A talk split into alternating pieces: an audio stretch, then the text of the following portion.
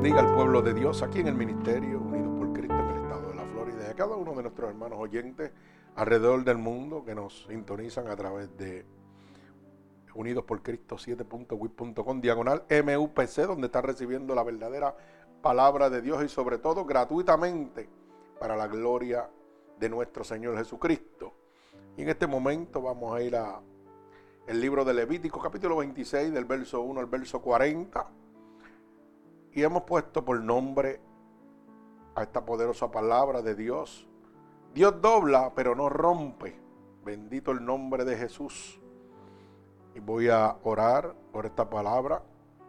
Señor, con gratitud estamos delante de tu presencia, Señor. Nos presentamos humillados y contrito delante de ti para exponer esta poderosa palabra que tú me has entregado en esta mañana, Dios, para poder bendecir a tu pueblo, Padre. Yo te pido que tú envíes esta poderosa palabra como una lanza, atravesando corazones y costados, Dios, pero sobre todo rompiendo todo yugo y toda atadura que Satanás, el enemigo de las almas, ha puesto sobre tu pueblo a través de la divertización y el engaño, Señor. Yo te pido, Espíritu Santo de Dios, que tú abras la luz del entendimiento y que miles de almas alrededor del mundo, Señor, sigan siendo convertidas como lo haces en cada momento que predicamos, Señor. Dios poderoso bendice a todas estas almas alrededor del mundo y también a las que están aquí en el templo, Jehová. Háblanos con tu palabra, pon palabras en mi boca. Unge mi garganta, Señor. Abre la luz de mi entendimiento, Dios, para poder ministrar esta poderosa palabra, Padre. Todo esto, Dios, yo te lo pido en el nombre poderoso de Jesús y el pueblo de Cristo. Dice amén. Así que vamos a dar comienzo a la lectura de la palabra de Dios en el libro de Levíticos, capítulo 26 del verso 1 al verso 40. Y leemos la palabra de Dios en el nombre del Padre, del Hijo y del Espíritu Santo y el pueblo agradecido de Dios continúa diciendo amén. Dice, no haréis para vosotros ídolos, ni escultura, ni os levantaréis estatua, ni pondréis en vuestra tierra piedra pintada, para inclinaros a ella, porque yo soy Jehová vuestro Dios. Guardad mis días de reposo y tened en reverencia mi santuario, yo Jehová. Si, si anduviereis en mis decretos y guardareis mis mandamientos y los pusiereis por obras, yo daré vuestra lluvia en su tiempo y la tierra rendirá sus productos y el árbol del campo dará su fruto vuestra trilla alcanzará a la benimia y la benimia alcanzará a la cementera y comeréis vuestro pan hasta saciaros y habitaréis seguros en vuestra tierra. Y yo daré paz en la tierra y dormiréis y no habrá quien os espante. Y haré quitar de vuestra tierra las malas bestias y la espada no pasará sobre vuestro país. Y perseguiréis a vuestros enemigos y caerán a espada delante de vosotros. Cinco de vosotros perseguirán a ciento y ciento de vosotros perseguirán a diez mil y vuestros enemigos caerán a filo de espada delante de vosotros. Porque yo me volveré a vosotros y os haré crecer y os multiplicaré y afirmaré mi pacto con vosotros. Comeréis lo añejo de mucho tiempo y pondréis fuera lo añejo para guardar lo nuevo. Y pondré mi morada en medio de vosotros y mi alma no os abominará. Andaré entre vosotros y yo seré vuestro Dios y vosotros seréis mi pueblo. Yo, Jehová, vuestro Dios, que os saqué de la tierra de Egipto, para que no fueseis sus siervos, y rompí las coyungas de vuestro yugo, y os he hecho andar con el rostro erguido. Pero si no me oyereis, ni hiciereis todo esto, mis mandamientos, y si deseñaréis mis decretos y vuestra alma menospreciare, mis estatutos, no ejecutando todos mis mandamientos e invalidando mi pacto, yo también haré con vosotros esto. Enviaré sobre vosotros terror, extenuación y calentura, y que consuman los ojos y atormenten el alma. Y sembraréis en vano vuestra semilla, porque vuestros enemigos la comerán.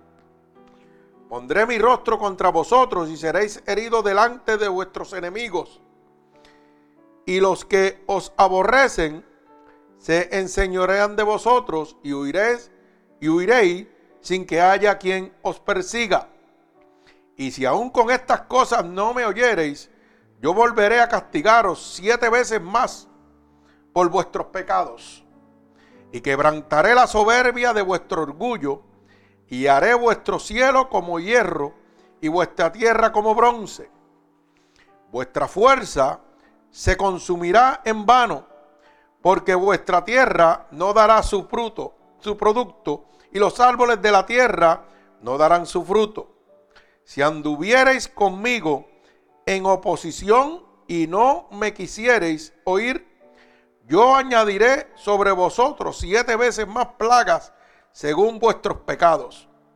enviaré también contra vosotros bestias, fieras, que os arrebaten vuestros hijos y destruyan vuestro ganado, y os reduzcan en número, y nuestros caminos serán desiertos.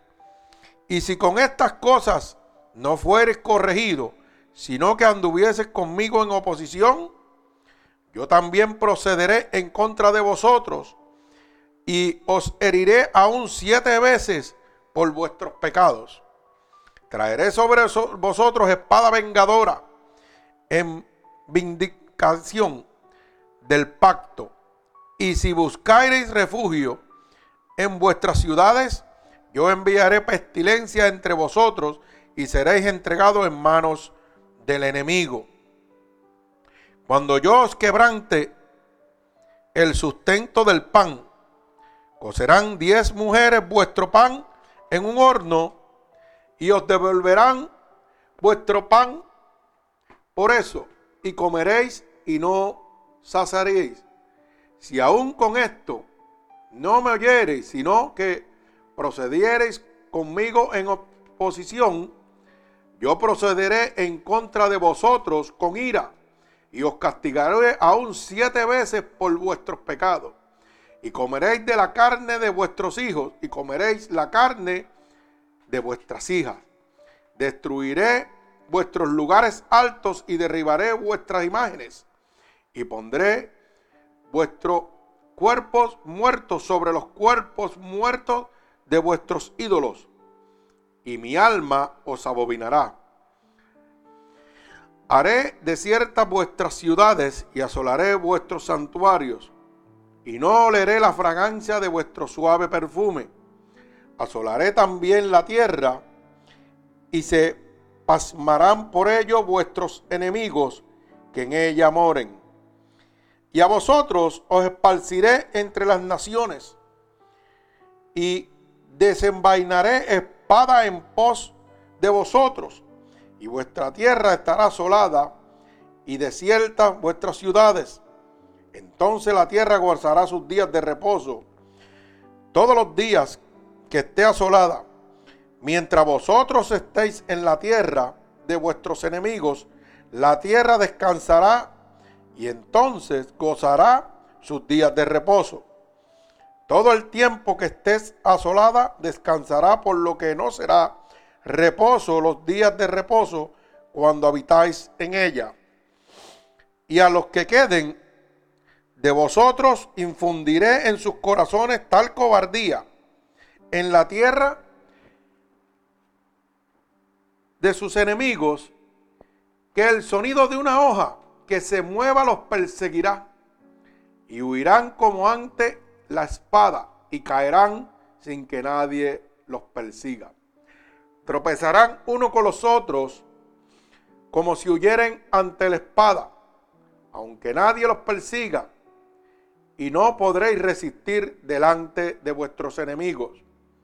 Y pereceréis entre las naciones y la tierra de vuestros enemigos os consumirá. Y los que queden de vosotros caerán en las tierras de vuestros enemigos por su iniquidad. Y por la iniquidad de sus padres decaerán con ellos. Y confesarán su iniquidad y la iniquidad de sus padres por su prevarición con que prevaricaron contra mí y también porque anduvieron conmigo en oposición. El Señor añada bendición a esta poderosa palabra de Dios. Bendecimos el santo nombre de nuestro Señor Jesucristo. Y hemos titulado esta predicación, Dios dobla, pero no rompe. ¿Por qué? Porque tenemos primero que nada entender que Dios es amor, pero también es fuego consumidor. Que hay una ley establecida no para ser violada, sino para ser guardada. Y tenemos que empezar a matar ese mito de que Dios no castiga. Sí, Dios es amor, pero también es fuego consumidor. Y a veces nosotros descansamos diciendo, la misericordia de Dios sobre mí me va a alcanzar y no importa lo malo que yo haga, Dios me va a perdonar. Pero las escrituras nos muestran que Israel es la niña de los ojos de Jesús y tuvo su castigo. ¿Cuánto más nosotros? ¿Mm? Que no somos el pueblo de Israel. ¿Cuánto más nosotros podremos tener la ira de Dios por causa de la desobediencia de nosotros a su palabra, a sus mandamientos, a sus decretos, estatutos? Fíjese que está hablando del pueblo de Israel que lo sacó del yugo, de la servidumbre de Faraón. Eran esclavos, como hoy en día nosotros somos esclavos de Satanás cuando no le servimos a Dios. Y Dios quiere hacernos libres de ese yugo, de esa atadura que Satanás tiene sobre nosotros por causa de la desobediencia de cada uno de nosotros. La desobediencia a Dios trae una consecuencia. La obediencia a Dios también trae una consecuencia. Lo primero que Dios nos muestra siempre es el amor y la bendición que tiene preparada para cada uno de nosotros. Fíjese que comienza diciendo y aclarándole al pueblo, no haréis para vosotros ídolos ni escultura, ni os levantaréis estatua, ni pondréis en vuestra piedra pintada para inclinaros a ella, porque yo soy Jehová vuestro Dios. Lo primero que Dios hace es que saca al pueblo de Israel de la persecución, del yugo y de la atadura. muestra su poder presentándole que cuando ya están en una emboscada que no tienen alternativa, ¿cuántos de nosotros nos sentimos en este momento por las cosas del mundo tan afligidos que empezamos que, que no hay solución, que no hay alternativa, que no hay escapatoria? Eso mismo pensó el pueblo de Israel de tantas cosas que nos pasan en el día. Pero ¿sabe qué? Cuando se encontraron frente a los mares, que ya Faraón los tenía emboscados, como a veces nos encontramos nosotros en una situación tan grave, tan fuerte económicamente, sentimentalmente, porque el enemigo de las almas nos tiene emboscado. Hay uno que te está diciendo, oye, levanta la vara y los mares se abrirán. Pero yo activo ese poder por medio, ay santo, de la obediencia a Dios. Para que los mares pudieran ser abiertos, Moisés tenía que haber sido obediente a Dios. De lo contrario, todos hubieran padecido. Cuando ya Faraón los tiene emboscados y dice, los tengo, ahora los voy a asesinar, voy a hacer con ellos lo que me dé la gana, porque no tienen escapatoria. Lo único que está de frente es el mal y no pueden hacer nada más. A veces nosotros estamos en esa situación. Cuando no estamos obedientes a Dios, el enemigo nos embosca y nos pone en una situación donde solamente Dios puede abrir los mares. Y te está diciendo, si me obedece, si me busca, si guarda mis decretos, mis mandamientos, yo voy a abrir los mares. Faraón no te va a poder destruir. Satanás no te va a poder destruir. Y fíjese que el mismo pueblo en su desesperación, como a veces decimos nosotros, hasta aquí me has traído tú a morir para eso. Porque a veces hay muchos cristianos que en medio de la situación le reclamamos a Dios le renegamos a Dios. Para eso yo te sirvo y mira con lo que estoy pasando, tantos años y no veo la luz. Al final del día, mi alma alaba a Dios. ¿Ah? Mi alma alaba a Jehová. Y decimos, oiga, para eso yo te sirvió tantos años y mira mi situación económica, yo sigo igual. Mi alma alaba a Dios. Y Dios nos dice, ¿y por qué no extiende la, la vara para que los mares se abran? Santo, mi alma alaba al que vive y reina. Nosotros tenemos el poder y la autoridad para que los mares sean abiertos. Moisés se vio impotente hasta que Dios le dijo, entiende tu vara y los mares se abrirán. Es que el poder y la gloria de Dios está ahí, pero nosotros no la activamos. Porque el poder de Dios se manifiesta en el creer. Nosotros nos destruimos o nos salvamos por el creer. El creer es beneficioso y el no creer es perjudicial. A veces el creer también es perjudicial cuando creemos solamente en el amor y la misericordia de Dios. Y entonces vivimos una vida desenfrenada pensando que Dios nos ama y que no nos va a castigar. Mentiras del diablo. Si no, ¿para qué estaría la ley de Dios expuesta? ¿O acaso la ley de la tierra es plasmada en un código penal para ser violada? No, hermano, cuando usted viene una ley aquí en la tierra tiene una consecuencia. Pero el hombre es el que gobierna la tierra. Pero el que gobierna los cielos se llama Jesucristo. Y ha dejado una ley establecida. Y tenemos, como dije la, eh, la vez que estaba predicando allá en la iglesia del hermano. Oiga, todos queremos ir al cielo. Aquí nadie quiere ir para el infierno. Pero no aceptamos a Cristo en la tierra. No aceptamos su palabra. No aceptamos los decretos, estatutos y mandamientos que Dios dejó establecidos para entrar al reino de los cielos. Fíjese que al pueblo de Israel, después de haber librado del yugo de la persecución de Faraón, Dios le muestra su poder como los mares vuelven y se cierran y destruye toda la caballería, todo el ejército de Faraón. O sea, Dios te muestra que cuando tú eres obediente, te va a pasar a un nivel donde el perseguidor tuyo va a quedar destruido. Cuando tú eres obediente, no sé si me está entendiendo, a la palabra de Dios, ¿sabe que Dios me está diciendo? Que el diablo no me puede tocar. Si yo voy a la palabra en el libro de Juan, capítulo, primera de Juan, capítulo 5, verso 18, dice claramente que cuando yo estoy engendrado por el Espíritu de Dios, mi alma alaba a Cristo. No peco. Y número dos, ¿sabe qué? El diablo no me puede tocar. Y si el diablo no me puede tocar, no puede haber aflicción el pueblo de, Israel tenía aflicción. ¿Por qué? ¿Por qué tenía persecución? Porque estaban bajo el yugo de la servidumbre, del esclavizador, del faraón.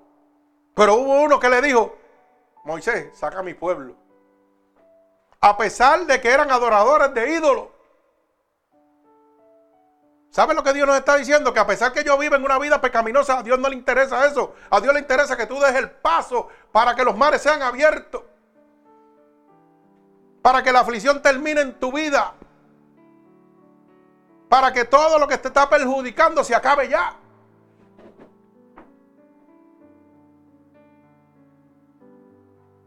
Domingo pasado hicimos una predicación. Hasta aquí llegó. ¿Ah? Hasta aquí fue. Aquella gente se lo gozó en aquella iglesia. ¿Mm? Oiga, y hoy Dios te está diciendo lo mismo. Hasta aquí va a llegar tu carga, tu calamidad, si tú me sigues conforme a mi voluntad. Por eso la palabra le dice, óyeme, guarda mis mandamientos, mis decretos, mis estatutos, como lo he dejado establecido. Guarda mi día de reposo y mi santuario. Si anduvieres, fíjese lo que dice el verso 3, la palabra de Dios. Si anduvieres en mis decretos y guardares mis mandamientos y los pusieres por obra. No es leerlo, no es oírlo del pastor. Es guardarlo y ponerlos por obra. Oiga, vas a extender la vara y los mares se van a abrir. La persecución que Satanás tiene sobre ti se va a acabar. Mi alma alaba a Dios. Esto va a culminar. Los mares se abrieron, ¿por qué? Porque Moisés era obediente. Porque Moisés guardaba los mandamientos de Dios.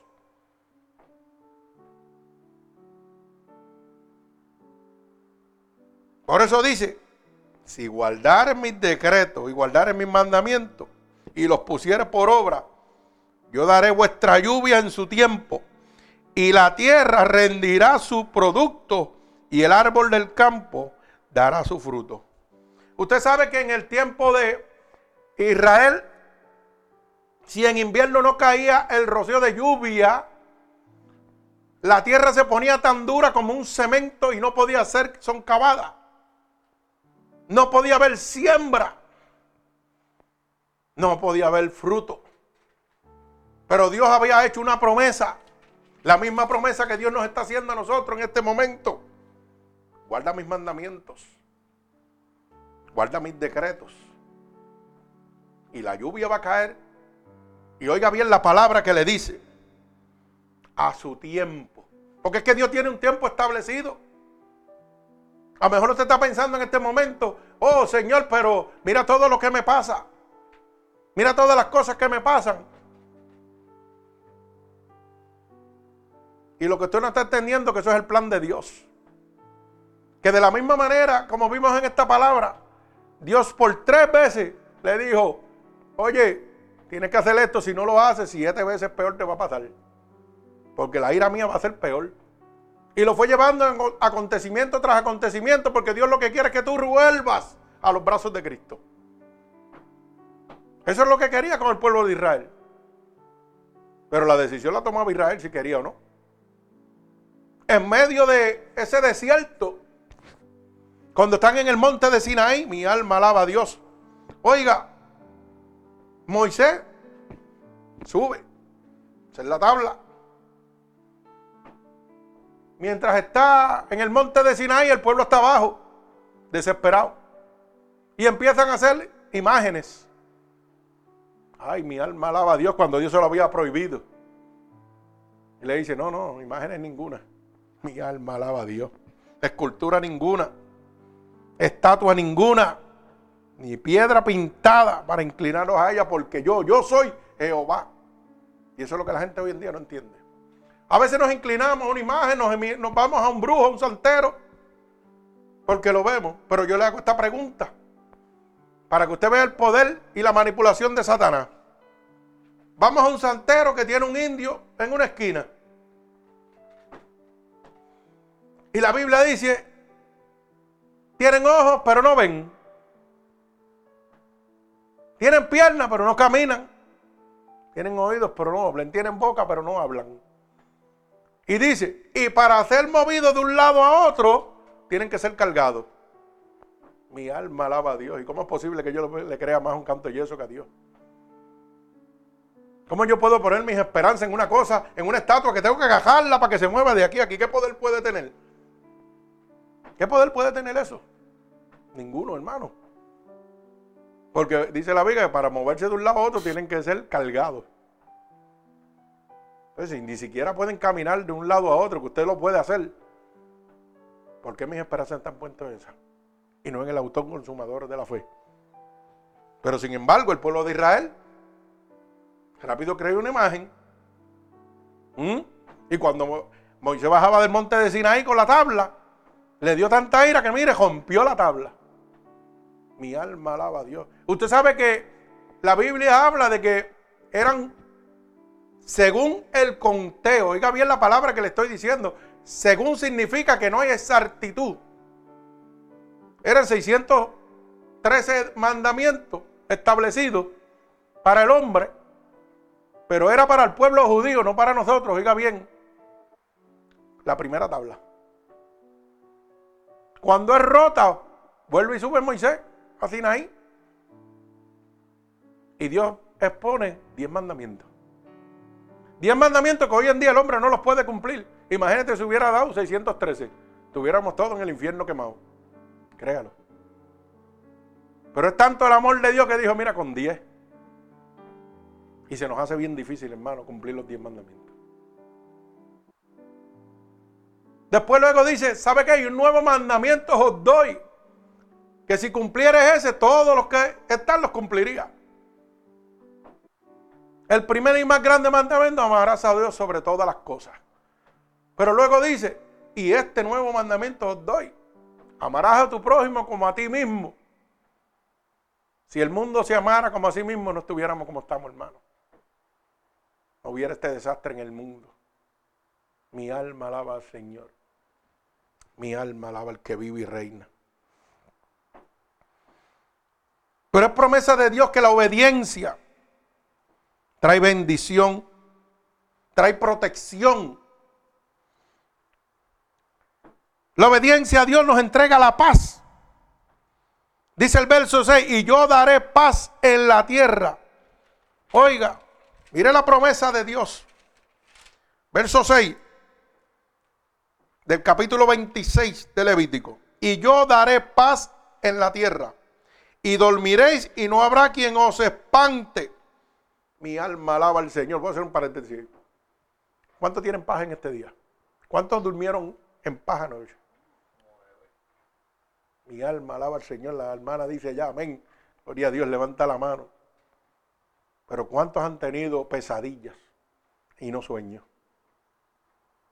Mi alma alaba al Señor. Y Dios te dice, ¿sabe que Yo quiero calmar esa pesadilla. Yo quiero traer paz a tu vida. Y lo único que tienes es que obedecerme. No tienes que hacer nada más. Obedecerme, guarda mis mandatos, mis decretos, mis estatutos. Para que puedas ver mi poder. Y dice la palabra, y haré quitar de vuestra tierra las malas bestias. Ay, mi alma alaba al Señor. ¿Usted sabe quién es las malas bestias? El enemigo de las almas, Satanás. El que vino a matar, hurtar y destruir a robarle la paz a usted, a destruir su vida. Y Dios te dice, si guarda mis mandamientos, yo te lo voy a quitar de encima. Ay, mi alma alaba al Señor. Me explico, para que lo entienda más fácil. Si usted llega a un lugar y lo van a asaltar y usted no tiene alma ninguna y el asaltante anda brindado. Dios te dice, ¿sabe qué? No te va a hacer nada, no te puede tocar porque yo estoy delante de ti. Solo extiende las manos y verá cómo se va. Repréndelo y se va a ir del lado tuyo. Pero eso sucede cuando hay obediencia, porque la obediencia trae qué? Poder de Dios sobre nosotros. Dice la palabra en el libro de Juan. Capítulo 2, 22 dice claramente que si yo guardare mis mandamientos, todo lo que pidiereis os será concedido. Tú quieres poder, tú quieres autoridad, yo lo he visto. Cuando ponemos las manos, intercedemos delante de Dios, Dios sana, Dios restaura, Dios liberta. Dios lo hace todo nuevo. Cuando guardamos los mandamientos. Y Dios te está haciendo un llamado y te dice, óyeme, ¿sabes qué? Te estoy dando la oportunidad de que pruebes mi poder, mi gloria, mi amor, mi misericordia. Y a veces nosotros decimos, yo he probado todo lo del mundo. Y yo te hago esta propuesta. Dale una oportunidad, una sola oportunidad a Dios. Porque no tienes nada que perder. Ya todo está perdido, ya te en una encrucijada donde todo te está agobiando. ¿Qué, ¿Qué, más puedes perder? No tienes nada que perder, dale la oportunidad a Dios. Acepta a Cristo como tu Salvador y déjalo que tome tu vida y verá cómo todo se encamina. Total, nada tienes que perder. Ahora, yo sí te digo una cosa. Y con toda la certeza de mi corazón. Oiga bien lo que le voy a decir. Pruebe a Dios. Pruébelo. Si Dios no le da lo que usted necesita y no lo complace en lo que usted necesita, obedeciéndolo, lógicamente, me lo devuelve, que yo lo recibo con los brazos abiertos. Pero sí le digo una cosa, yo estoy tan seguro del Dios que yo predico, del Dios que yo le sirvo, que si usted prueba a Dios y Dios no le resulta, yo me retiro del Evangelio. Y estoy hablando en serio. Porque yo soy el Dios que yo le sirvo. El Dios que abrió los mares. El Dios que paró el flujo de sangre de aquella mujer. El Dios que levantó a los paralíticos, que le dio vista a los ciegos. que le devolvió la audición. ¿Mm? Ese es el Dios que yo le estoy hablando, el Dios de Israel. Y dice Hebreo 13:8, que el poder de Dios no se ha cortado. Es el mismo ayer, hoy y por los siglos. O sea que si lo hizo en aquella época, lo va a hacer contigo hoy. Pero la decisión la tienes tú. Mi alma alaba al que vive. Y dice más, y la espada no pasará por vuestro país. O sea, la espada, el acusador, Satanás, no tendrá autoridad sobre ti. Mire, yo quiero que usted entienda algo. Las pruebas y las situaciones que vivimos diariamente en nuestra vida están bajo la voluntad permisible de Dios. Aquí nada no sucede si Dios no lo permite. Porque cuando Dios le dice al diablo, te quitas del medio y no lo toca, como hizo con Job, le dijo, oye, suéltalo y dámelo, le dijo Job, le dijo el diablo a, a Dios, suéltame a Job para que tú veas que no es obediente. Pero yo le hago una pregunta. La primera pregunta que Dios le hace a Satanás, ¿de dónde viene? Y Satanás le dice a Dios de rodear el mundo entero. Oiga la palabra que le está diciendo. No en una esquina, rodear el mundo entero. Le di la vuelta al mundo. Ay, mi alma alaba Dios. No sé si me está entendiendo. ¿Y sabe lo que le contestó Dios?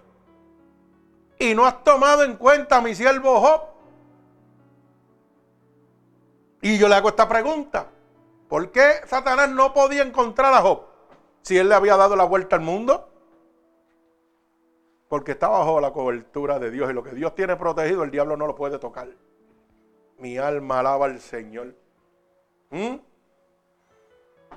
Dios no tenía que probarle que Job era fiel a él.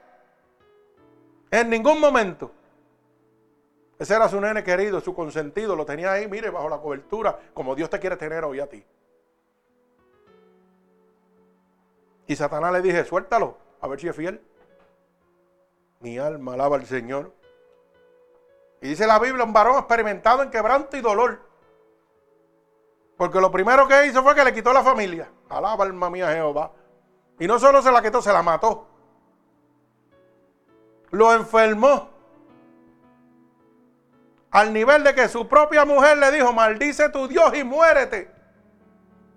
Sus amigos lo despreciaron que decían, ¿qué tú hiciste? Que te ha venido tan gran mal, que le, le fallaste a Dios. Y él ahí, mire, obediente a Dios. ¿Mm? Y siguió Satanás torturando.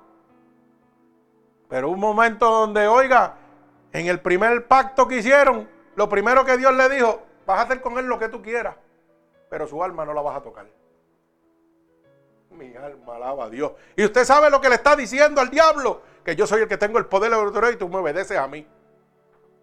Te estoy diciendo, tú no vas a tocarlo. Y hoy Dios te está diciendo lo mismo. Tú no vas a tocar a todo aquel que decida hoy obedecerme. Mi alma alaba a Cristo.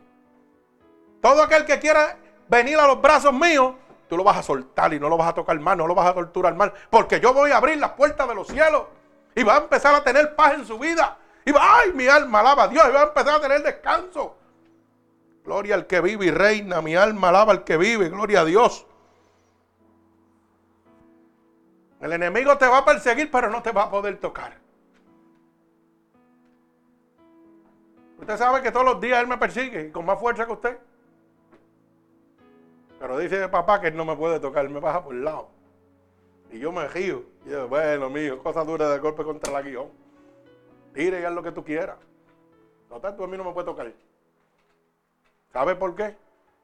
Porque yo decidí obedecer a Dios. Yo decidí que el enemigo no me tocara más. Mi alma alaba al Señor. Y le estoy hablando a Dios, no una religión, no una iglesia. Estoy hablándole a Dios. Usted acepte a Cristo y si quiere venir aquí, venga. Y si no quiere venir, no venga. Pero acepte a Cristo para que sea liberado del poder de la esclavitud de Satanás en su vida. Ponga las cosas conforme a la voluntad de Dios para que usted vea. Mi alma alaba al Señor. Dice el verso 8, cinco de vosotros os perseguirán, a ciento y ciento de vosotros perseguirán, y a diez mil y vuestros enemigos caerán a filo de espada delante de vosotros. Oiga eso. Habla de cientos te perseguirán, legiones, potestades, principados. Pero ¿sabe qué? A filo de espada caerán porque Jehová estará contigo como poderoso gigante. O sea que Dios no me está diciendo que el diablo no me va a dejar quieto, no, no. El diablo va a venir a atormentarte, pero no te va a atormentar, porque no te puede tocar. Mi alma alaba al Señor. ¿Sabe qué? Porque, porque esto es hasta el último día. Hasta que usted vaya delante de la presencia de Dios. Mi alma alaba al que vive y reina. Dice, comeréis lo añejo de mucho tiempo y pondréis fuera lo añejo para guardar lo nuevo.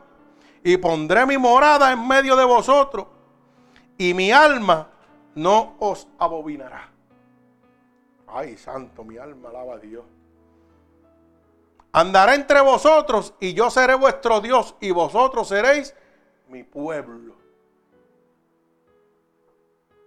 La gente dice, yo soy hijo de Dios. Mentira, tú no eres hijo de Dios. Tú eres creación de Dios, dice la Biblia.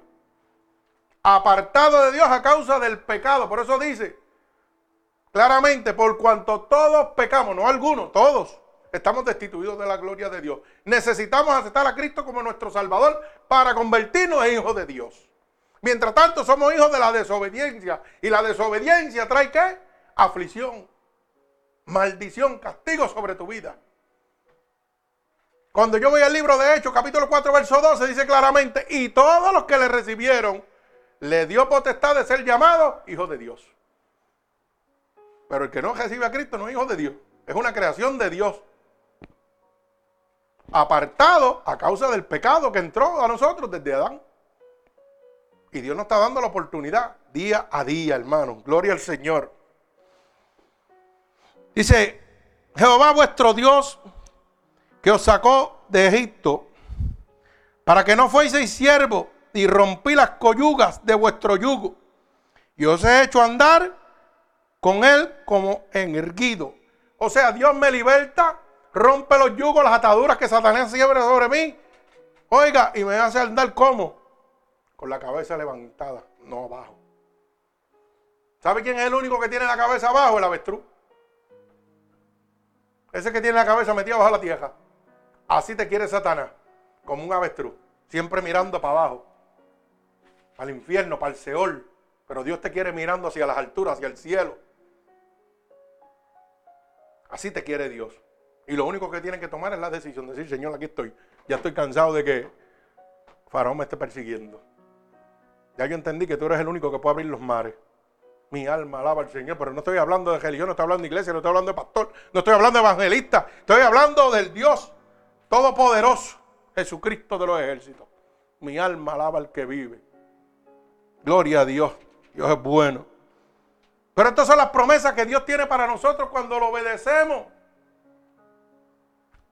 Dice Dios que no rechace un corazón humillado y contrito. Lo único que usted tiene que tener es el corazón herido y venir delante de Dios humillado, Señor, perdóname porque reconozco que tú tienes poder y autoridad. Ya, eso es lo único que Él quiere, más nada. Él no está mirando lo que tú estás haciendo, lo que dejaste de hacer ni lo que vas a hacer. Eso le toca a Dios. A mí me toca decirte que Dios te ama, que Dios te quiere y quiere lo mejor para ti. El trabajo duro le toca a Él, que es convertirte. El trabajo de duro le toca a Él, que es mantenerte conforme a su voluntad. No piense que va a ser difícil, no, eso le toca a Dios. ¿Sabe lo bueno de Dios? ¿Qué dice la Biblia? Eso de, eso de por ahí más o menos, pero vamos por la Biblia dice que llame las cosas por su nombre. La gente por, por jefranes dice, ayúdate que Dios te ayudará. No, no, la Biblia no dice eso. La Biblia dice, haz tu parte que Dios va a hacer la parte. Si usted se pone, a mejor dice, es lo mismo. Pero la Biblia dice, llamar las cosas por su nombre, no las cambie como tienen que ser. Lo bueno de Dios es que Dios es más que lo que nosotros le pedimos.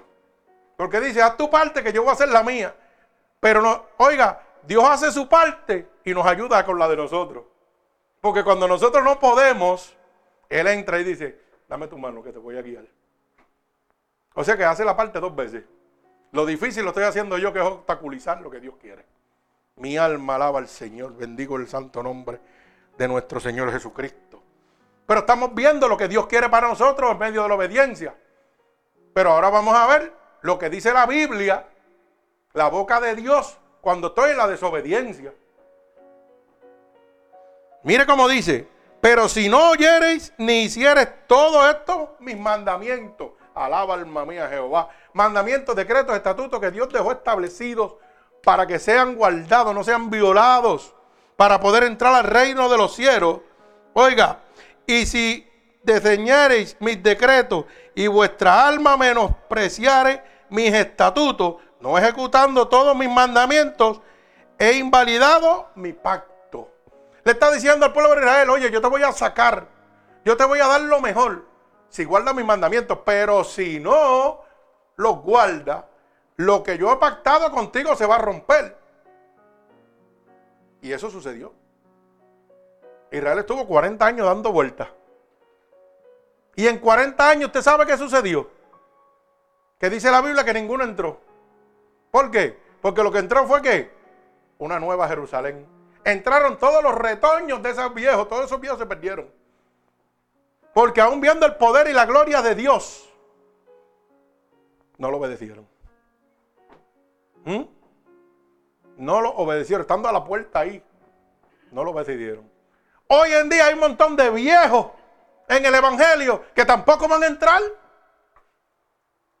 De gente que se creen que porque llevan 15 años en el Evangelio, 20 años, ya tienen el reino de los del cielo ganado. No, mentiras, el diablo. Esos son los más duros para entrar. Porque creen que se la saben todas. Y aquí el único que se la sabe todas es Jesucristo, que es el dueño del reino de los cielos. Mi alma alaba al que vive y reina. Fíjate que el verso 16, mire lo que dice. Yo también haré con vosotros esto. Enviaré sobre vosotros terror, extenuación y calentura, que consuma los ojos y atormenten el alma. Mi alma alaba a Dios. Pero eso es porque no obedece a Dios. Hoy Dios te está poniendo la carta clara y tú tomas la decisión que tú quieras. Te está diciendo las dos alternativas. Estás caminando por aquí y toda la adversidad de Satanás, todo el yugo y la persecución de Faraón está sobre ti. Pero yo, yo Jehová, que libré el pueblo de Israel, te estoy diciendo, ven a mis brazos. Y voy a extender los mares. Y oye, esos mares se van a abrir y, la, la, gloria de Dios va a derramar sobre ti. Se acabó la persecución y el yugo. Pero también te hace claro saber de que después que él abra los mares, no te vuelvas atrás como hizo Israel porque te vas a perder. Hay gente que se convierte y ah, ya yo me convertí, ya, ya yo voy para el cielo. Y siguen violando la ley de Dios. Pero dice la palabra que el pecado es muerte. Mas la vida de Dios es vida en Cristo Jesús, Señor nuestro. Mire, uno de los versículos más poderosos que tiene la palabra para mí es la que deja claro que cuando no eres de Dios, eres del diablo. Porque aquí el ay bendito nos lleva con Satanás. Es bueno que, el alumno rápido mire, dice, eso lo quiero yo. Primera de Juan, capítulo 3, verso 8. ¿Mm? Mire ver qué dice Primera de Juan capítulo 3, verso 8. Búscamelo ahí, hermano. ¿Usted sabe por qué? Porque la gente tiene que entender que aquí no hay más que dos caminos. O te vas con Dios o te vas con el diablo. Aquí término medio, eso no existe. Y lo podemos buscar en la Biblia católica, la podemos buscar en la Biblia que usted le dé la gana, excepto testigos de Jehová y mormones que tienen su Biblia escrita por ellos. Pero yo busco ahora mismo la Biblia católica y vamos capítulo por capítulo y dice lo mismo. Mi alma alaba de Dios. Primera de Juan capítulo 3, verso 8. ¿Ah? Gloria a Dios. Ay, mi alma alaba a Cristo. Qué lindo suena eso. Pues el diablo siempre ha pecado, por eso el Hijo de Dios vino para destruir las obras que hace. Ay, Jehová de los ejércitos, ahí está. Mírelo ahí, mírelo. El que practica el pecado es de quién? Oh, no dice que es de Dios. Porque el diablo peca desde el principio y para esto apareció el Hijo de Dios para deshacer las obras del diablo. O sea que todavía Dios te está diciendo, oye, estás practicando el pecado, eres de Satanás, no eres mío, pero estoy aquí para darte una oportunidad. Porque para eso vine yo al mundo, para romper las obras del diablo. Pero la decisión la tomas tú. Pero si tú pensabas que había eso que le llaman ahí el purgatorio y que, que te rezaban cuatro Padres Nuestros, tres Ave María y tú ibas para el cielo, yo te voy a dar una contestación para eso. Hebreos 9:27 dice claramente, porque está establecido para el hombre morir una sola vez y luego el juicio. No dice que va para ningún purgatorio, va para el juicio de Dios delante de Dios inmediatamente. Así que si estás descansando en eso del purgatorio, mi hermano, lamentablemente estás bien equivocado. Eso no existe. Las únicas pulgas que yo conozco están en los perros. Para que usted lo sepa. Ah, varón. Pero aquí no hay purgatorio, hermano. Dice, porque está establecido para el hombre. ¿Ah? De manera que está establecido para los hombres que mueran una sola vez y después de esto, el juicio de Dios. No hay ninguna parada donde usted va a estar parqueadito para que jecen. No, no, hermano, la ley de Dios no fue hecha para estar violada. La ley de Dios fue hecha para cumplirse. Así que usted tomará la decisión. Me parece que muchos hermanos que me están oyendo, parece que hoy están cambiando su opinión de que son hijos de Dios. No, hermano, la Biblia dice que eres hijo del diablo si no le sirve. Punto. Y la pregunta es, si eres hijo del diablo, ¿a dónde vas a parar si Cristo llega ahora? Al infierno, gloria, de donde tú no quieres ir. Nadie quiere ir para el infierno, hermano. Yo he, despedido muchos funerales que me han, me han hecho la invitación para que despida al muerto. Yo ni hablo de él. ¿Sabe por qué? Porque él tuvo su tiempo. Y el problema que me he dado cuenta que puede ser la persona más pecadora, la más mala del mundo, pero nadie lo mandan para, el infierno, todo el mundo va para el cielo. Porque aquí en la tierra todo el mundo es un experto en mandar los muertos para el cielo. Pero esos muertos no hicieron nada para ganarse el cielo, sino para ganarse el infierno. Y por eso es que estamos como estamos. Porque tenemos en nuestra cabezota la creencia de que ah, yo me muero y me rezan y voy para el cielo. Mentiras del diablo, la Biblia dice lo contrario. Pero si quieres un poquito más, Primera de Corintios, capítulo 5, verso 10. Vamos por ahí, vámonos suave. A ver si es verdad que te van a rezar y tú vas para el cielo. No, hermano, aquí está establecido. Dice, oiga, y es necesario que todos los hombres comparezcan ante el tribunal de Cristo para ser juzgados por todas las cosas que hicieron mientras estaban en el cuerpo, sean buenas o sean malas. Nos dice alguno, todos los hombres, Ave María. Qué lindo es Dios. Y de manera que está establecido. Primera de Corintios, capítulo 5, verso 10. Si lo tenías ahí, se salió, gloria a Dios. Pero fíjese, que Dios ha establecido que todos, no algunos, tenemos que ir al tribunal de Cristo. ¿Ok? No. 10, 10. 5, 10, hijo. Oiga, que Dios lo estableció, o sea, es ley de Dios. Que todo Oiga bien, primera de Corintios, no, segunda de Corintios, perdona, segunda de Corintios, capítulo 5, verso 10. Oiga, Dios estableció claramente que cada, uno de nosotros tenemos que ir al tribunal de Dios, sea católico, sea evangélico, sea pentecostal, sea ateo, sea lo que sea, tiene que ir delante de la presencia de Dios. Y dice Mire, porque es necesario que todos nosotros comparezcamos ante el tribunal de Cristo para que cada uno de nosotros reciba lo que haya hecho mientras estaba en el cuerpo, sea bueno o sea malo. Ahora usted me dirá, si ahí dice que los católicos, los evangélicos, los pentecostales, no, no, no, hermano, aquí todos, ateos y todos, vamos delante del tribunal de Dios. Aquí nadie se va a escapar. Y dice que Dios nos va a juzgar por lo que hicimos mientras estuvimos aquí en la carne, en el cuerpo. Mientras usted está en el cuerpo, Dios te está diciendo, tienes la oportunidad de obedecer mis mandamientos y de ser salvo. Pero también el diablo te dice, no, goza conmigo, olvídate que Dios es bueno y Dios te va a perdonar, como perdonó el ladrón en la cruz. Ajá, qué bonito. Poniendo los pensamientos del diablo en la cabeza del hombre. El único que tiene esa autoridad es Dios, hermano. De perdonar pecados, de salvar, de libertar. Y la última palabra la tiene Dios. Por eso dice, y después el juicio. Mi alma alaba al que vive y reina. Gloria a Dios. Fíjate que Dios desde el principio, dice la palabra, que le presentó al ser humano la bendición que vendría si lo obedecían. Pero también le presentó al pueblo de Israel la maldición que caería sobre él si lo desobedecían. Eso mismo le estoy planteando a nosotros. Y dice Dios que Dios no hace sesión. Es lo mismo ayer, hoy y siempre. Lo mismo que pasó antes, pasará ahora. Ok. Dije ahorita que a veces usted está pensando en su vida de que por qué me pasan tantas cosas. Matemática sencilla, desobediencia a Dios. Pero ¿qué pasa? Lo que para usted es malo, por eso la Biblia dice, para los que aman a Jesús, todas las cosas van a obrar para bien. Y usted no lo comprende. Lo que hoy le ha sucedido a usted en su vida y le está pasando en vida, se llama la voluntad permisible de Dios. O sea que Dios lo permite para que usted se acerque a Cristo. La adversidad de todo lo malo que para usted es malo, no va a ser malo, porque es permitido por Dios para que usted llegue a los brazos de Dios. Y luego esa maldición que para usted era una maldición, se va a convertir en el testimonio y poder y gloria de Dios en su vida. Porque cuando yo acepte a Cristo, si usted me dice, ah, por ejemplo,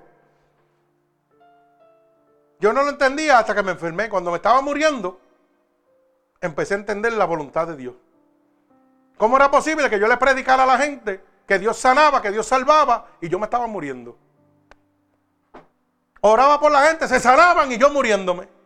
Mi alma alaba a Dios. Pero empecé a entender.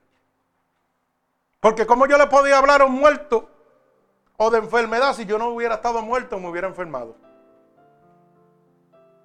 ¿Cómo usted le va a hablar a alguien que usted no ha vivido? Si yo hubiera narcotraficante o hubiera usado droga en mi vida, le puedo hablar a un drogadicto que esté en el piso castrado y decirle, ¿sabes qué? Yo andé por ahí y Dios me sacó de ahí. Dios me dio vida y vida en abundancia. Pero si yo no hubiera andado en las drogas, ¿sabe lo que me va a decir cuando yo le hable de Dios? ¿Y qué sabes tú si tú no has caminado por ese mundo? Eso mismo me iban a decir a mí. ¿Pero qué hablas tú de muerte? ¿Tú estás muerto? Pues claro que sí. Y pasó así, así, así, así. Y si Dios lo hizo conmigo, lo hace contigo. O sea, te estoy mostrando que lo que estamos viviendo hoy en día es la voluntad permisible de Dios para su gloria en tu vida. Dios lo está permitiendo porque aquí nada sucede Dios no te puede, el diablo no te puede torturar si Dios no lo permite. Porque está establecido. Dice que el diablo no te puede tocar cuando tú estás con Dios. Si Dios lo está permitiendo es porque hay gloria para tu vida. A lo mejor tú estás viviendo una situación sentimental difícil, estás viviendo una situación económica difícil, pero Dios te dice, descansa en mí, que yo lo estoy permitiendo para mostrarte, para mostrarte mi gloria, para mostrarte que yo soy el gran yo soy, que todo está en mis manos. Que aquí nada se va a mover si yo no lo permito. Usted sabe cuántas veces yo me he visto ahí apretado, apretado, apretado. Hasta el último día sin tener los chavos la gente y de la nada papá hace ¡guau! Ahí está. Alaba alma mía Jehová, qué bonito es Dios. ¿Mm? Y dice que suerte. Ah, pues yo tengo una suerte eterna porque eso lo hace todo, todo el tiempo. ¿Se sabe por qué? Porque que me sustenta se llama Jesucristo y me da más de lo que yo necesito, hasta donde sobreabunda, dice la palabra. Pero es cuando soy obediente a Él. ¿Y qué es lo único que yo hice en mi vida, hermano? Sencillo, creerle a Dios, obedecer a Dios. Oiga bien la palabra, obedecer a Dios, no al hombre, no a la iglesia, no al evangelista, no al pastor, a Dios. Porque el hombre en la tierra te pone como condición reglas humanas para cautivarte. Dios viene a libertarte, pero el hombre te agarra. No, no, hermano, aquí el que, aquí que libertad se llama Dios. Yo cambié mi caminar, pero no cambié lo que yo soy. Yo soy el relajón, el vacilón, me monto en el cajo de cajera, hago lo que sea. Tengo que hacer, sigo mi vida normal, pero fuera del pecado. Dios lo que me enseñó fue a caminar como Él caminó, en un mundo pecaminoso, pero sin faltarle. Eso es todo. Dios no te está diciendo que, ay, mira, que tú no puedes andar así, mira, que no puedes tener tatuajes, mira, que mentira es el diablo. Dios quiere lo mejor para ti. El día que tú cambies lo que tú eres, te perdiste. Te conviertes en un religioso. ¿Sabe por qué? Porque lo que Dios vino a buscar fue tu alma, tu espíritu, lo de adentro. Cuando los discípulos le preguntaron a Jesús, Señor, ¿y nosotros tenemos que darle el diezmo? al César.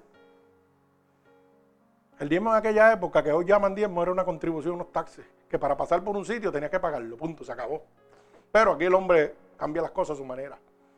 ¿Y sabe lo que Dios le dijo?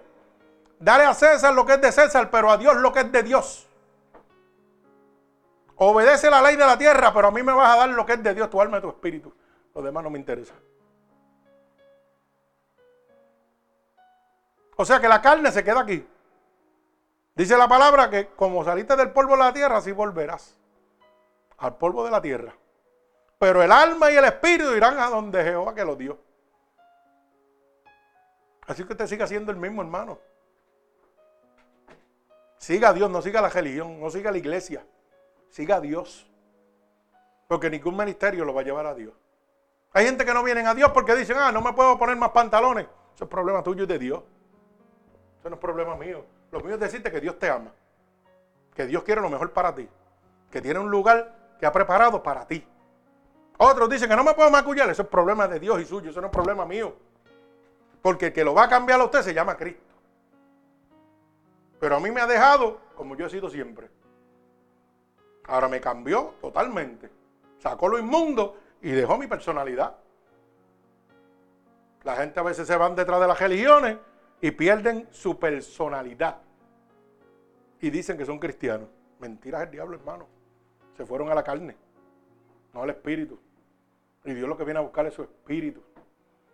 Muchas veces yo digo, como dice en Gálatas capítulo 5, verso 19, que dice claramente, que los que se emborrachan no entran al reino de Dios. Solo dice claramente. Pero no dice que los que beben. Y muchos pastores a veces se molestan conmigo porque yo hay que... No, no es que la Biblia dice que yo tengo que hablar claro. Porque si yo digo una mentira, soy un hijo del diablo. Porque el que practica la mentira es del diablo, dice Apocalipsis capítulo 21, verso 8. Pues yo digo lo que dice la Biblia. Dice, no te emborracharás, no dice que no beberás. Ojo, pero también te hago la aclaración que cuando el Espíritu de Dios está dentro de ti, Él es el que se encarga de hacer las cosas. Si Él no quiere que tú bebas más, no va a beber más, se acabó. Pero usted, ¿cuál de los mandamientos? Porque yo me daba mi trago y vacilaba y todo. Y desde que me convertí, Dios lo sacó. Pero yo no entré con ese mito de que no puedo entrar a la iglesia porque estoy bebiendo. Mentira. Yo ven para acá así mismo, bojacho que tiene que venir. Aquí, así que yo te quiero, bojacho y lleno de droga hasta, por los ojos, que te salga por los ojos. Porque yo soy el Dios que yo le sirvo, el que te va a libertar, el que te va a sanar, que te va a restaurar. Todo vicio, entrégaselo a Cristo para que tú veas. Pero tienes que creerle a Dios y Él lo va a hacer. Dios no hace sesión de personas. Mucha gente, ah, que yo que fumo hierba, que esto. Fúmate lo que te dé la gana. Que cuando tú te, te tragues a Cristo, tú verás lo que va a pasar. ¿Me entiendes? Porque cuando Él está dentro de ti, todo lo malo sale. Pero eso lo hace Él, no el hombre.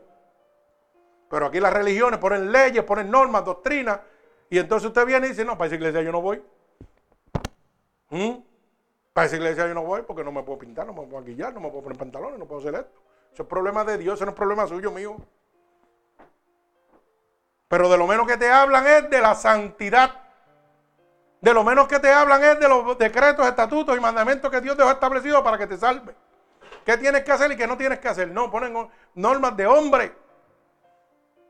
Hoy estamos hablando de la obediencia o de la desobediencia. Lo que le pasó al pueblo de Israel mientras caminaba en obediencia y lo que le sucedió cuando pegó a caminar en desobediencia.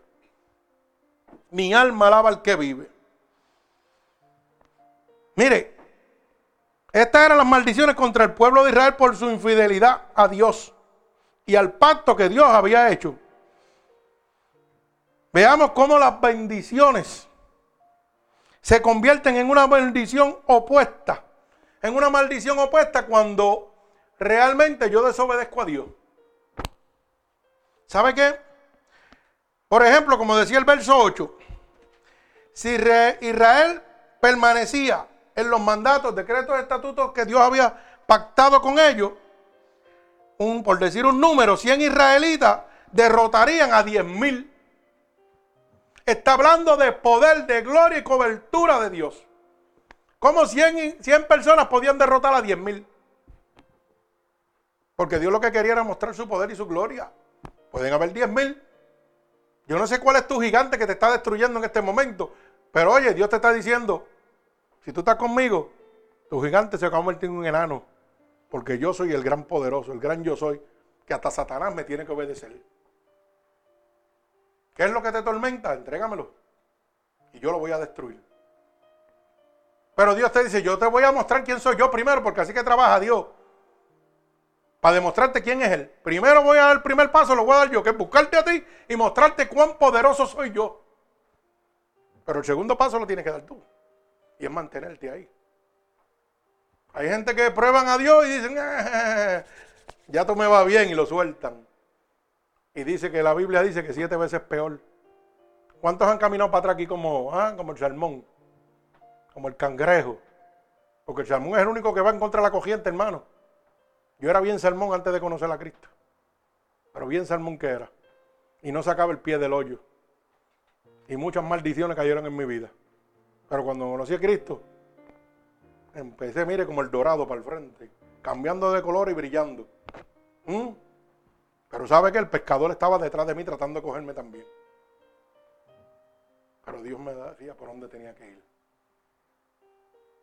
Así estamos muchos hoy en día.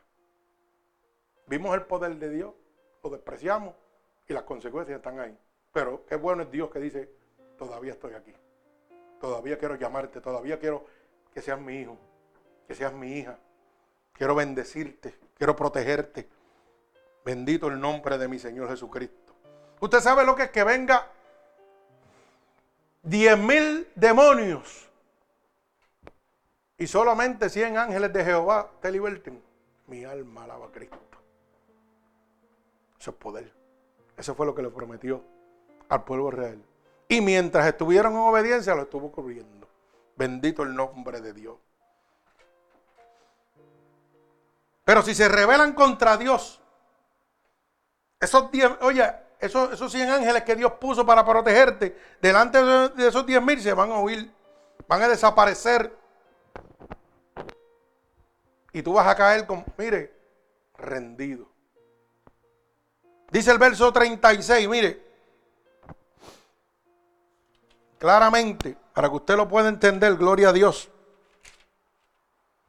Dice el verso 36, y a los que queden de vosotros, infundiré en sus corazones la tal cobardía en la tierra, en sus enemigos, que el sonido de una hoja que se mueva los perseguirá. Ay, santo. Y dice, y caerán sin que nadie los persiga. O sea que la cobertura de Dios va a desaparecer de usted. Pero esa decisión la toma usted. Porque Dios te está diciendo, mi obediencia te trae protección, te trae sanación, liberación, te trae prosperidad. La desobediencia, las cosas del mundo te van a llevar a las situaciones que no quieres. Fíjate que las maldiciones y las bendiciones se presentan con el concepto de la palabra si yo. Y usted dirá, ¿cómo es que el concepto de la palabra? Sí, porque todo sucede si usted lo hace. Es si yo lo permito. Aquí nada va a suceder si yo no lo permito. Si yo permito que Satanás me torture, lo permito yo. Si yo permito que Dios me bendiga, lo permito yo. No lo permite mi vecino, no lo permite mi esposa, no lo permite mi amigo, lo permito yo. Obedeciendo o desobedeciendo a Dios. La decisión está en sus manos. Cada uno de nosotros vamos al tribunal de Dios y dice que cada uno dará cuenta de por sí. Yo no puedo salvar a Ángel, yo no puedo salvar a mi esposa, yo me tengo que salvar yo. Así de fácil es esto. La salvación es independiente. Gloria a mi Señor Jesucristo, gloria a Dios. Bendigo su santo nombre. Fíjate que vemos en esta palabra que Dios iba a traer un desastre sobre su pueblo en un esfuerzo para que el pueblo volviera su corazón a él. O sea que no trajo la prueba y la maldición simplemente para castigarlo, sino para que el pueblo de Dios volviera al corazón de Dios, ya que se habían olvidado de los mandatos. ¿Sabe qué? Lo que te está pasando hoy en día, todas las adversidades de tu vida, Dios las está permitiendo. ¿Sabes para qué? Para que vuelvas a los brazos de Dios. Ese es el primer paso.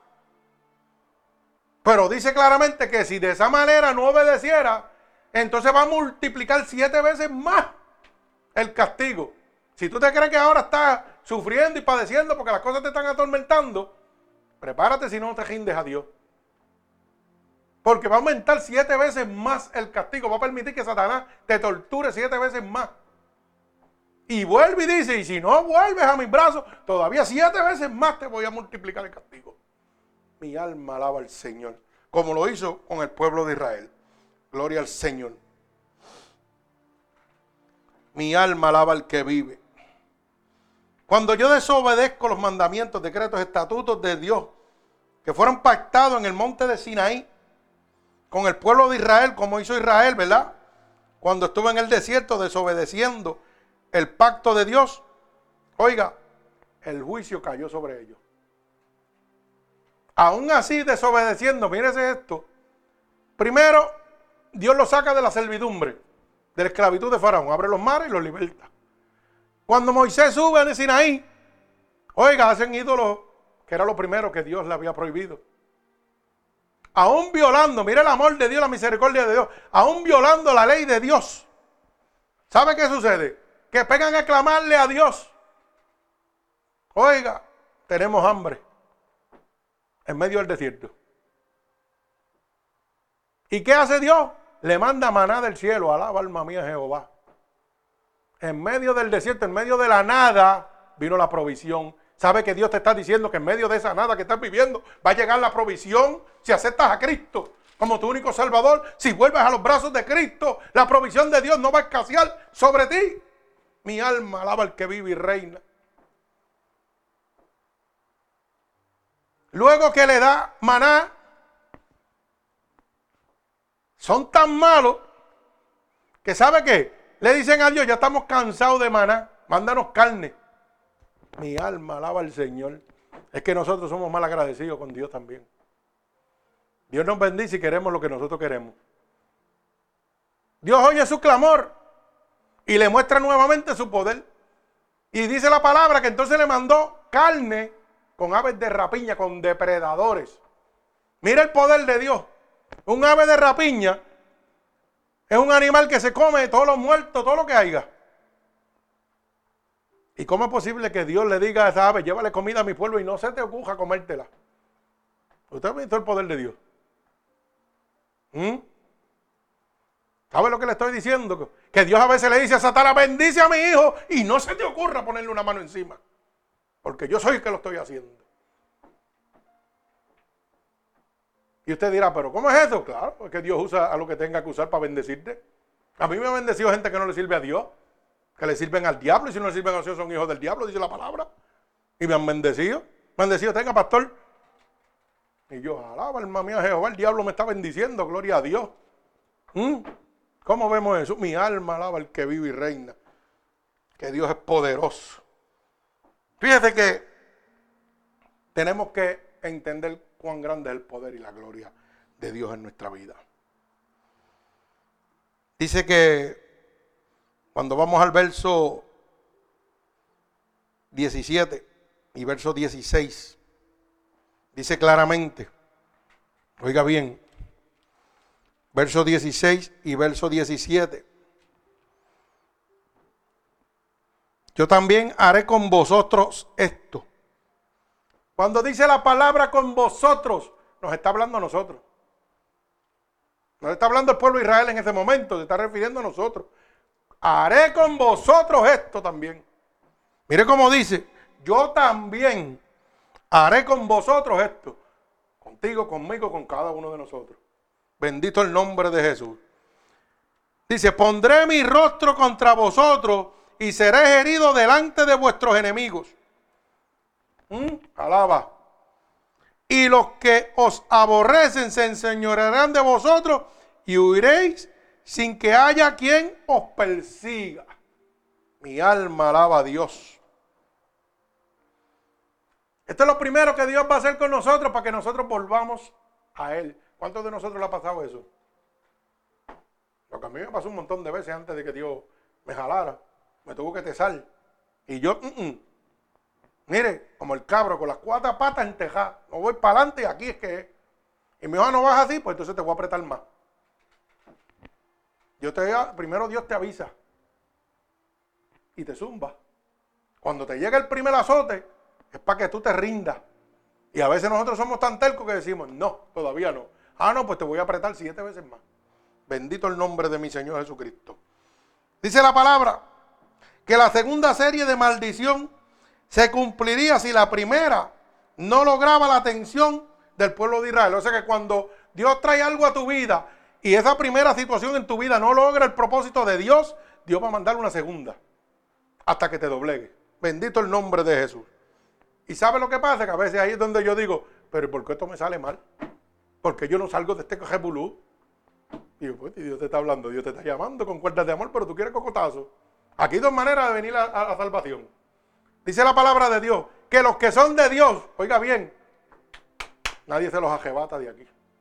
Si usted es canal de salvación para Dios y usted ha sido escogido por Dios, el diablo no se lo va a llevar. Pero usted va a coger palos y cocotazos hasta que te rindas a Dios.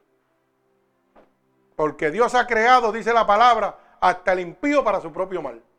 Dios ha creado los que se van a perder, ya eso están. Pero si usted es de Dios, usted va a coger palos y cocotazos, hermano, hasta que usted se rinda a Dios. El diablo no se lo va a llevar, pero Dios lo va a pasar por el fuego hasta que usted se rinda. Bendito sea el nombre de Dios. Y Dios no ha perdido una sola batalla. El gobernador del presente siglo se llama Satanás. Y Satanás está rendido a los pies de Cristo. Bendito sea el nombre de mi Señor Jesucristo. Dice claramente el verso 17 que temor y diversas enfermedades abundarán a causa por las derrotas militares que sean primeros intentos de Dios para llamar al pueblo de Israel a que regrese a él. Si la primera no trabajó, oye, van a venir enfermedades a tu vida. Van a venir situaciones adversas a tu vida como segunda oportunidad para que tú te rindas. Bendito el nombre poderoso de mi Señor Jesucristo. Y si esta segunda maldición no trabaja, dice la palabra, esta segunda serie de maldición se cumplirá. Y si la primera no lograba la atención, o sea, no trabaja contigo, va a venir una segunda. Luego vendrá una tercera. Oiga bien, pero la Biblia dice que Dios no contienda con el hombre para siempre. Así que no descanse mucho en que Dios va a seguir bregando con usted. Dios tiene un límite también. Bendito el nombre de Jesús. Y dice que vendrá una tercera. Usted sabe que la lluvia era esencial en la agricultura en el antiguo Israel que el carol del verano cogía la tierra y la ponía tan y tan dura y tan seca como una piedra. Y si no caía la lluvia, hermano, y ablandaba el terreno, no podían sembrar nada ni abrir el boquete para tirar la semilla. ¿Y qué hizo Dios? Le paró la lluvia también. Mi alma alaba al Señor. Gloria al que vive y reina. Por eso dice, Verso 20. Vuestra fuerza se consumirá en vano, porque vuestra tierra no dará su fruto, su producto, y los árboles de la tierra no darán su fruto. Eso fue lo que le hizo Dios. Y dice el verso 21, si anduvieses conmigo en oposición, si estuviera en contra de mí todavía, y no me quisieres oír, yo añadiré sobre vosotros siete veces más plagas según vuestros pecados. Alaba alma mía Jehová. Pero Dios no castiga. Los religiosos dicen que Dios no castiga. Y si castigó al pueblo de Israel, ¿no me castigará a mí? El pueblo de Israel era la niña de los ojos de Dios.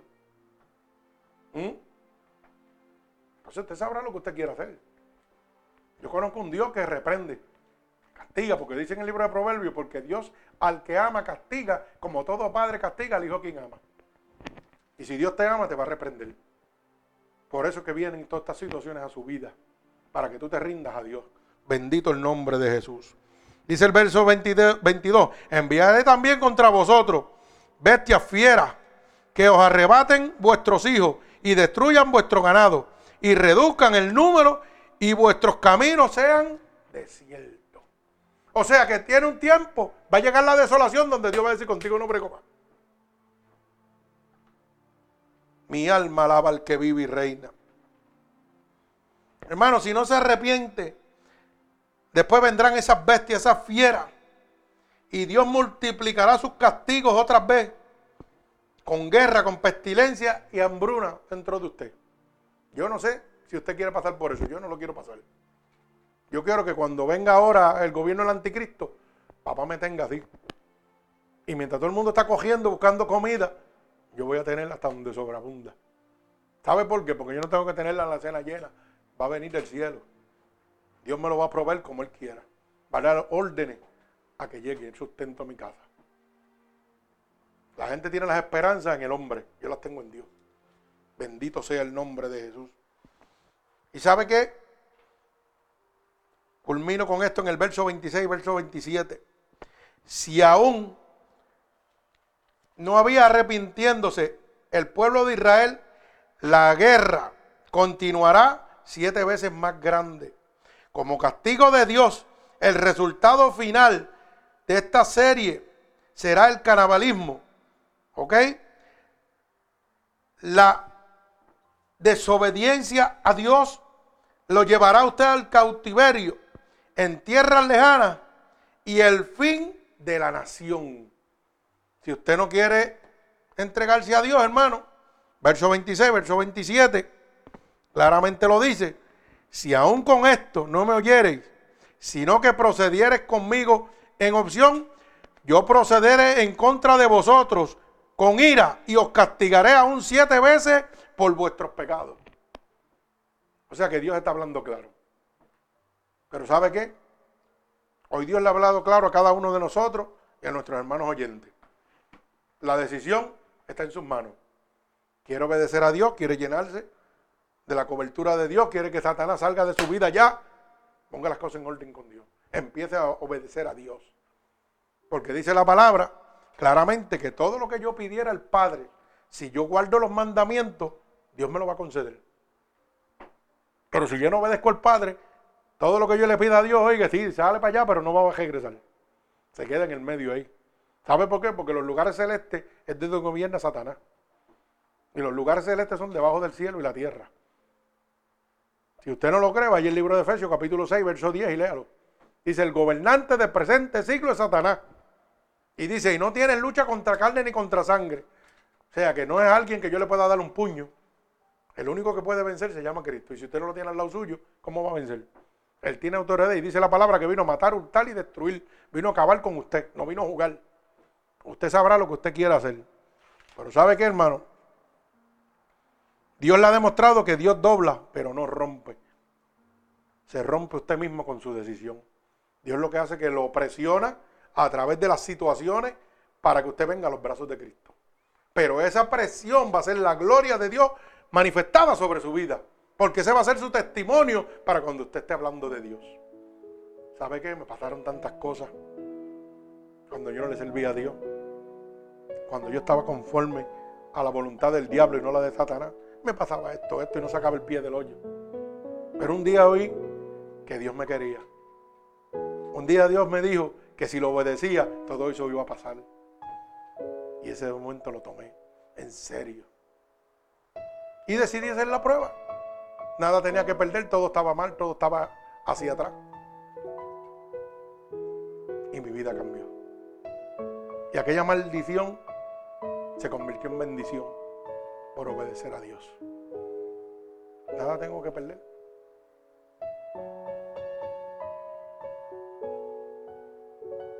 ¿Sabe qué? Dios no me rompió.